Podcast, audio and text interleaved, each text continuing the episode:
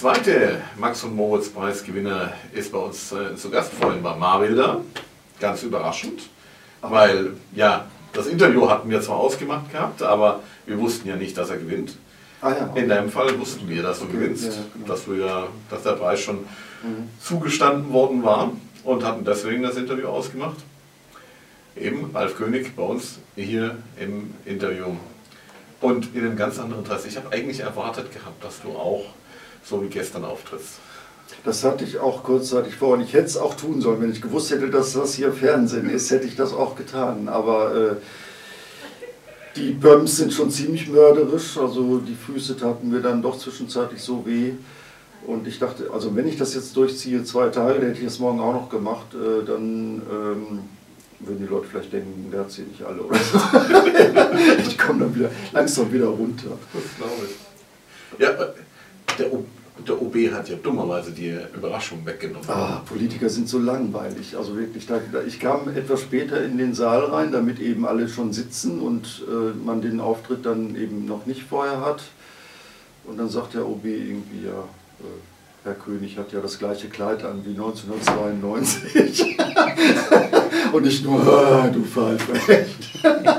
Und er hat ja noch gesagt, und da sitzt er. Und da sitzt der, Genau. genau. Am besten hätte ich noch aufgestanden, da wäre alle Überraschung weg gewesen. Aber das war so ein bisschen ein doofer, ein doofer Start in den Abend. Aber nun, so sind Politiker. Ja, für uns war es ja erstmal auch erstmal eine Überraschung. Okay, da kommt eine Drag Queen rein. Wer ist denn das jetzt? Echt? genau das habe ich, hab ich erstmal der ge- Ruf mir nicht voraus? Warst du 1992 noch nicht dabei? Nein, nein, nein, nein, mein erstes Salon war 96. Okay.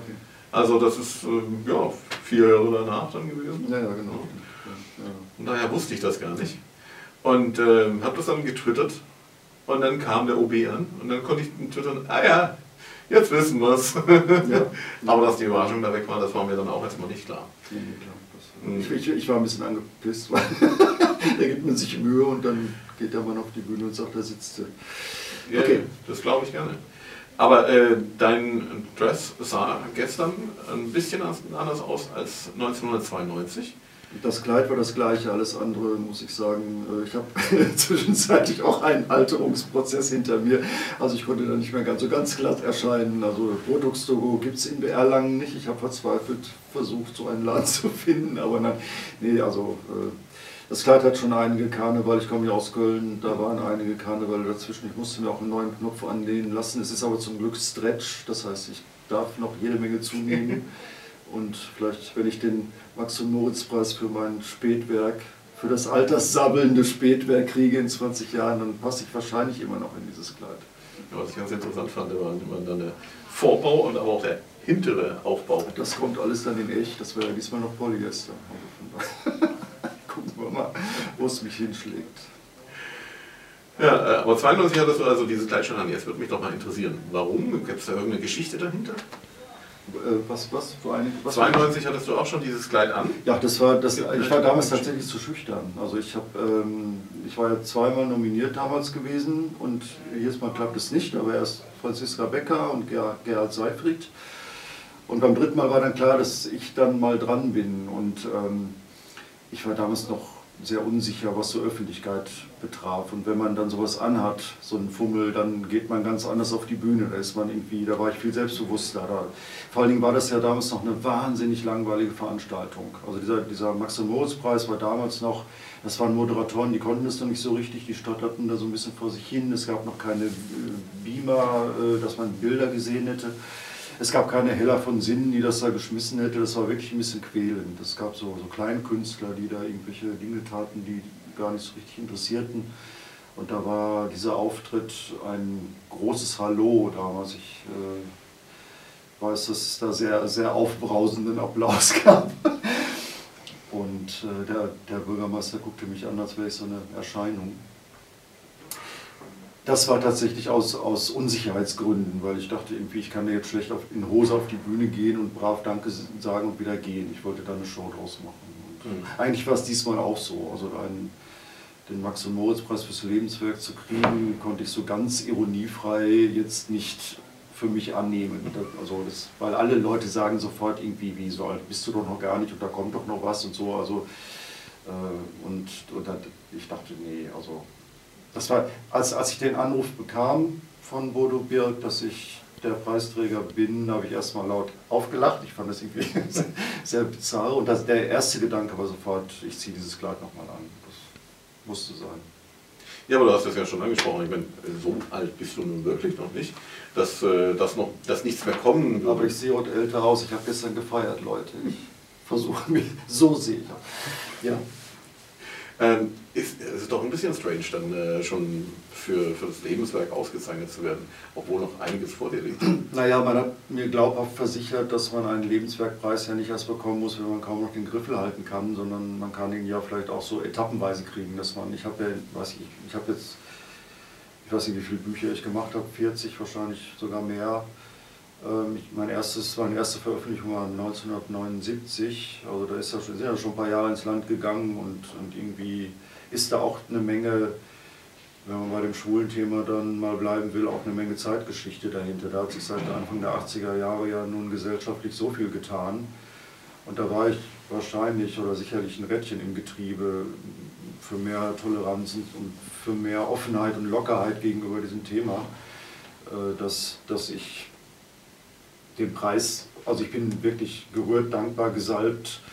Ähm, aber das heißt für mich nicht, dass ich jetzt abschließen würde, sondern ich habe also hab immer, immer Ideen im Kopf, die ich machen will. Zum Glück ist das etwas, was, wo ich mir echt keine Sorgen mehr mache. Ich habe immer Ideen.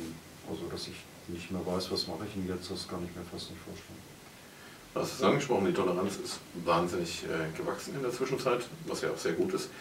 Hättest du dir vor, naja, damals, als du als äh, Frau dann auf die Bühne gegangen bist, vorstellen können, dass ein paar Jahre später, naja, was heißt ein paar Jahre später, 22 Jahre später, ein, ein, eine Drag Queen den Eurovision Song Contest gewinnt? Na, das war immer so eine schwule Veranstaltung, dass ich äh, mir das schon durchaus hätte vorstellen können. Also das, das ist nicht das Ding, aber ähm, ja, es ist so eine zwiespältige Sache mit der Toleranz. Also wir erleben ja gerade so ein, wieder so eine, so eine Rückkehr zu, also es schämen sich ja Leute wie Matthias Matusek oder, oder so, schämen sich ja nicht, sich hinzustellen und sagen, ich bin homophob und das ist gut so. Ne? Also, es also es gibt ja so eine Gegenbewegung. Ich glaube, das ist so eine schweigende vielleicht nicht Mehrheit, aber doch eine große, ein großer Anteil der Bevölkerung gibt, die sich die ganze Zeit das so angeguckt haben, geschwiegen haben. Es war uncool, was gegen Schwule zu haben. Und äh, mit, mit dem Thema Homo-Ehe und vielleicht sogar mit dem, mit dem Thema Kinder adoptieren ist da so ein Fass übergelaufen. Plötzlich wehren die Leute sich. Und also ich, ganz abgesehen von den Zuständen in, um uns herum, also Russland, Polen, äh, auch Italien oder so, da, da sind wir hier wirklich auf so einer Insel der Toleranz. Das darf man nicht vergessen, dass das hier sehr regional ist. Und das auch nur, sage ich ja immer, in so einer, ich nenne das immer so eine Fußgängerzonentoleranz. Also ich glaube, in, in vielen Kleinstädten ist es immer noch sehr schwierig, mit einem Mann Hand in Hand oder Arm in Arm durch die Fußgängerzone zu gehen. Das ist in den Metropolen, ich komme aus Köln, wenn man in München ist, in Berlin, dann, dann sind die Leute sehr viel lockerer, aber in den Vororten ist das unter Jugendlichen auch schon oder noch immer heikel. Also ich, wir haben einen schwulen Bürgermeister in Berlin, wir hatten einen schwulen Außenminister, das, das sind alles gute Dinge so und, und richtig so, aber ich glaube, es gibt ja immer noch so eine Gegentendenz, ne? die kriegt man wahrscheinlich auch nie so richtig weg. Mhm. Ja, das ist schon möglich. Also ich äh, selber wohne ja in, in einem Ort, der ähm, ja er liegt am Rande Deutschlands, also wirklich unten an der Schweizer Grenze. Mhm. Er, ist, er, ist, sehr konservativ.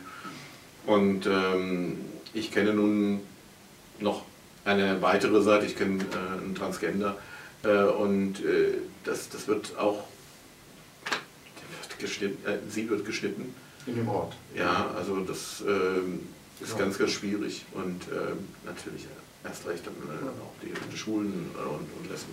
Es ist den Leuten fremd und deswegen lehnen sie es erstmal ab, weil sie vieles nicht verstehen und so. Und, und da sage ich mal, dass das wahrscheinlich der Effekt meiner, mein, meines, meiner äh, Zeichnung war und ist, dass, dass diese Fremdartigkeit äh, so ein bisschen aufgehoben wird, dass das durch Humor so ein bisschen dieses Exotische, das, also ich, also das ist jedenfalls das, was ich höre von Leuten, die sonst mit Schwulen und Lesben und Transen überhaupt nichts zu tun haben, dass die doch in meinen Comics irgendwie sehen, so anders ist es gar nicht. Ne? Also es gibt da so viele Parallelen und es gibt Unterschiede, die sind auch sehr amüsant, wenn man sie mit Humor nimmt.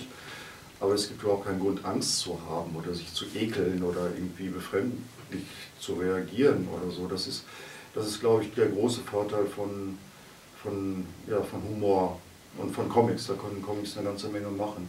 Ich, ich war jetzt bei der, bei der ähm, aufgezeichneten Sendung von Carsten Meissner, der, der mit Heller von Sinnen so, eine kleine, so ein literarisches Quartett für Comics gemacht hat. Und da war eben auch ein Comic von einer jungen deutschen Zeichnerin Daniela Schreiter, Schrei, oder Schreiner, Schreiter glaube ich, die Asperger hat, also die ein Asperger-Syndrom hat und darüber einen Comic gemacht hat, über ihre Erfahrungen.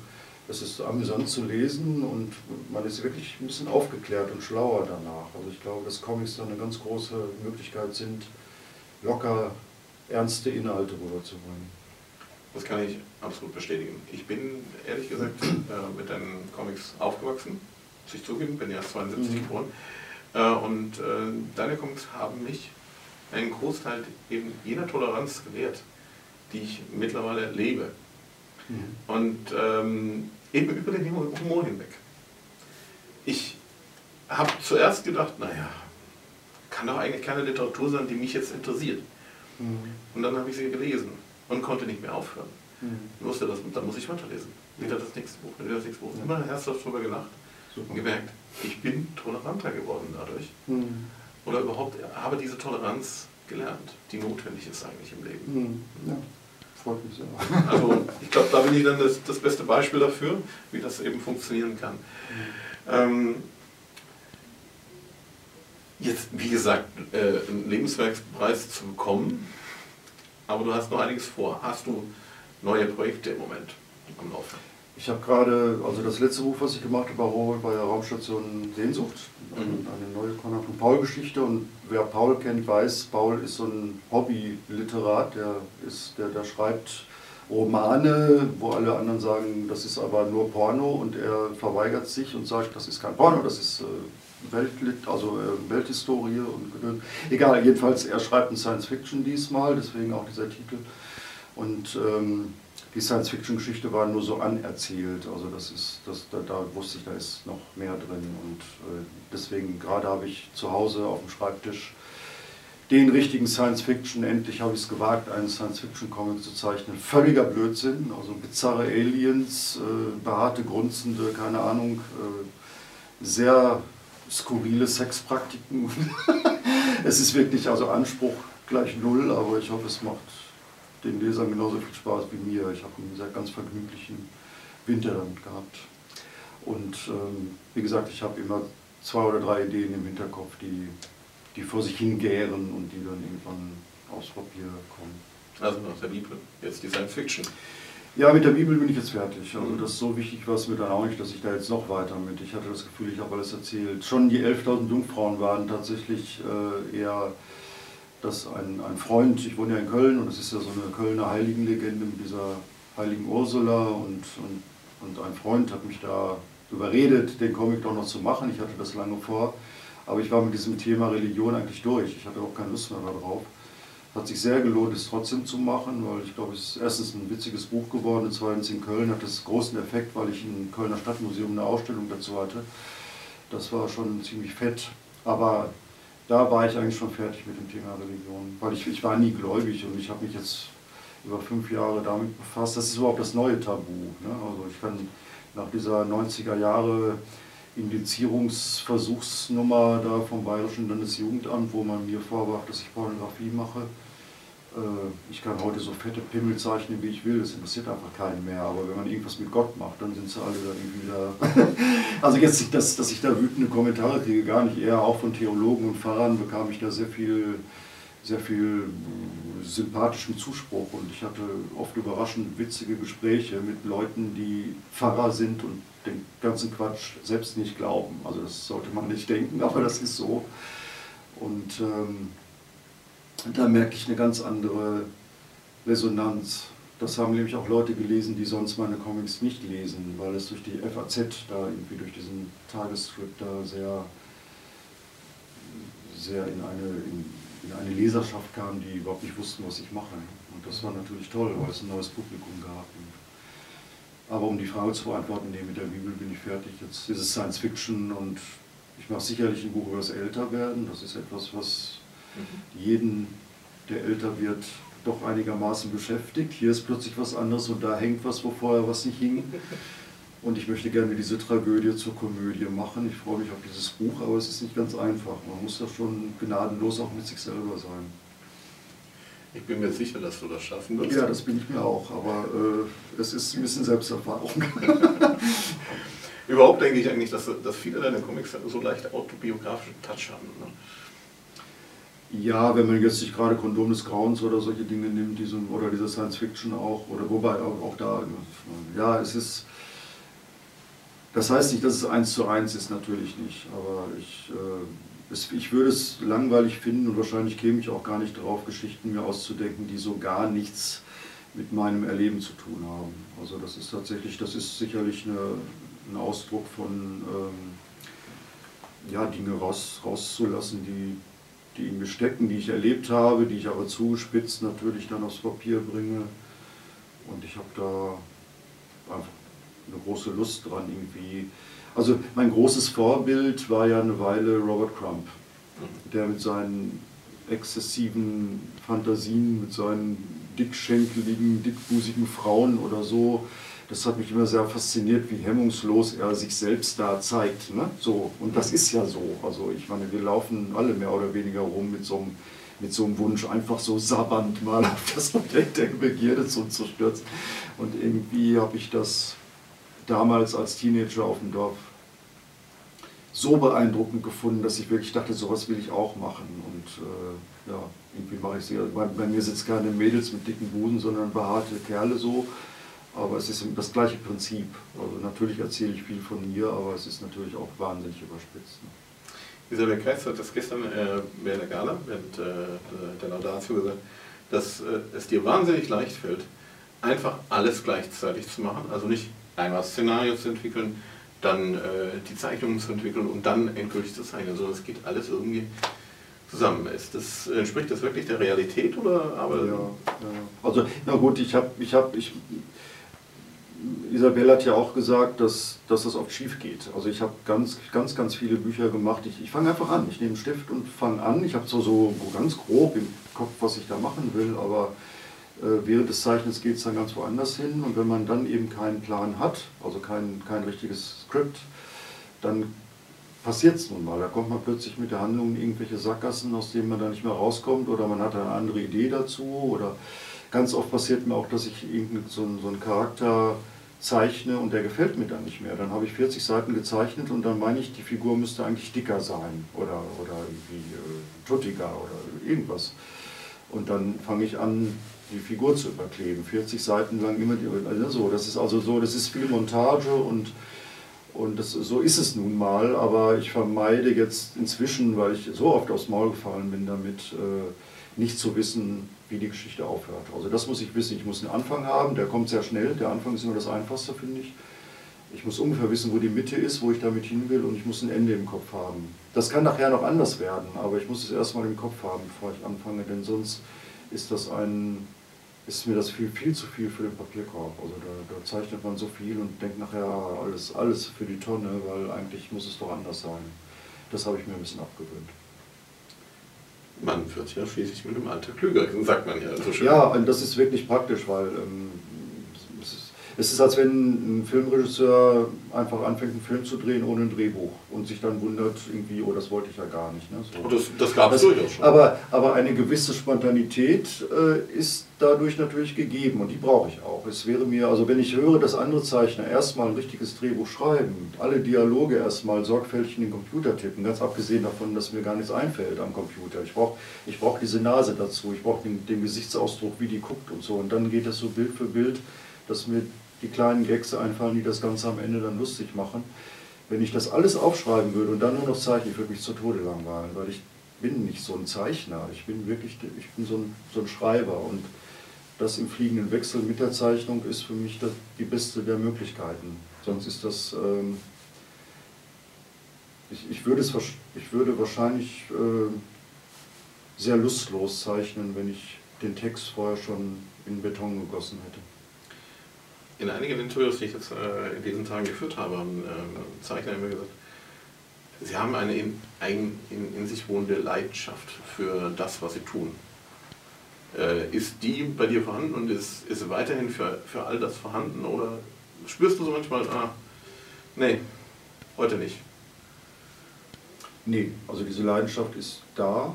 Ich mache das wahnsinnig gerne und ich genieße es, dass mir die Zeichnungen so leicht fallen. Also wenn ich jetzt nicht gerade ein Raumschiff zeichnen muss oder so, das kann ich ja gar nicht, da klaue ich immer geschickt zusammen. Aber ähm, so diese Nasen, die Gesichtsausdrücke, das habe ich, das, das hab ich ganz schnell drauf. Also das ist äh, keine, keine Mühe mehr. Ähm, und von daher kann ich meine Leidenschaft ganz aufs Erzählen konzentrieren. Äh, und das, äh, das ist tatsächlich da. Allerdings kann ich mir da auch vorstellen, aber das rede ich auch schon seit Jahrzehnten, ich könnte mir auch mal vorstellen, einfach mal einen, Roman zu schreiben oder zumindest mal Kurzgeschichten ohne, ohne Zeichnung. Das hatte ich schon mal, so eine Ermüdung ähm, mit dem Medium insofern, als dass man wenn man einen Roman schreibt oder einen Roman liest oder so, dann was, was auf einer Seite alles gesagt sein kann, ne, so, dann denke ich, man muss du wirklich bei jedem Satz, der gesprochen wird, ein Bild dazu zeichnen. Ne? Das ist ja auch sehr seitenaufwendig. Ne? Mhm. Andererseits kann man natürlich ganz vieles, was in einem Roman alles erklärt werden muss, wo die jetzt sitzen, wie die Kaffeetasse aussieht, die da gerade zum Mund geführt wird, das hat man natürlich alles auch in der Zeitung drin. Da muss man gar nichts mehr beschreiben. Und da hebt sich das ein bisschen auf. Aber ich war mal ein bisschen müde, jeden Spruch illustrieren zu müssen. Denn ich habe ja auch, mein Stil ist ja auch sehr stehend. Also wenn, wenn da zwei auf dem Sofa sitzen und sich unterhalten, dann sitzen die da auch mal über vier oder sechs Seiten. Und es verändert sich immer nur der Gesichtsausdruck mal so ein bisschen oder der schlägt das Bein über, über das andere oder so, dass diese Kleinigkeiten ja. Und das ist beim Zeichnen eigentlich ein bisschen langweilig. Ne? So, also das, das ist nachher im Lesefluss ist das okay, mhm. aber man muss das ja alles zeichnen. Und das, da denke ich manchmal, äh, muss man das jetzt eigentlich machen, aber man muss halt, wenn man die Story so haben will, wie man sie. Ne? Gerade, gerade solche äh, Seiten, ich fand die auch besonders gut. Wenn dann einer mal aufsteht, dann äh, kommt die Stimme aus dem Off. Ja. Das, ist, das ist herrlich. Ja, ja, es ist natürlich auch ein bisschen, äh, wie gesagt, ich bin ein fauler Zeichner. Aber ich glaube auch, dass es nicht mehr meine Comics wären, wenn ich jetzt anfinge, Perspektiven und von rechts und oben, unten oder vielleicht sogar mit diesen Kästchen zu spielen, mit den Panels. Machen ja viele Leute ganze Kunstwerke aus dem Aufbau einer Seite, wie das alles so ist. Das wäre bei mir falsch. Also ich glaube, ich muss ganz simpel bleiben, dann, dann geht das. Zumal der Witz sowieso aus dem Text kommt und weniger aus der Zeichnung. Und das wird es wahrscheinlich auch sein, weswegen du für den Lebenswerkpreis ausgezeichnet wurdest. Prima, dann äh, möchte ich mich bei dir bedanken. Ähm, noch einmal herzlichen Glückwunsch für den Preis. Danke. Absolut verdient aus meiner Sicht. Danke, danke. Und ähm, viel Spaß noch auf dem Comic-Salon. Nicht zu lange Abende. Ja. Nee, das äh, werde ich jetzt vermeiden. dann schau dir einfach das Spiel heute Abend im, im Fernsehen an. Das interessiert mich leider so interessiert. Nicht. Also, da kommt das Gespräch nicht in Gang, hat Rosley Pester gesagt, wenn du was für Rosley Pester ist. Okay. Gut. Vielen Dank nochmal. Danke auch.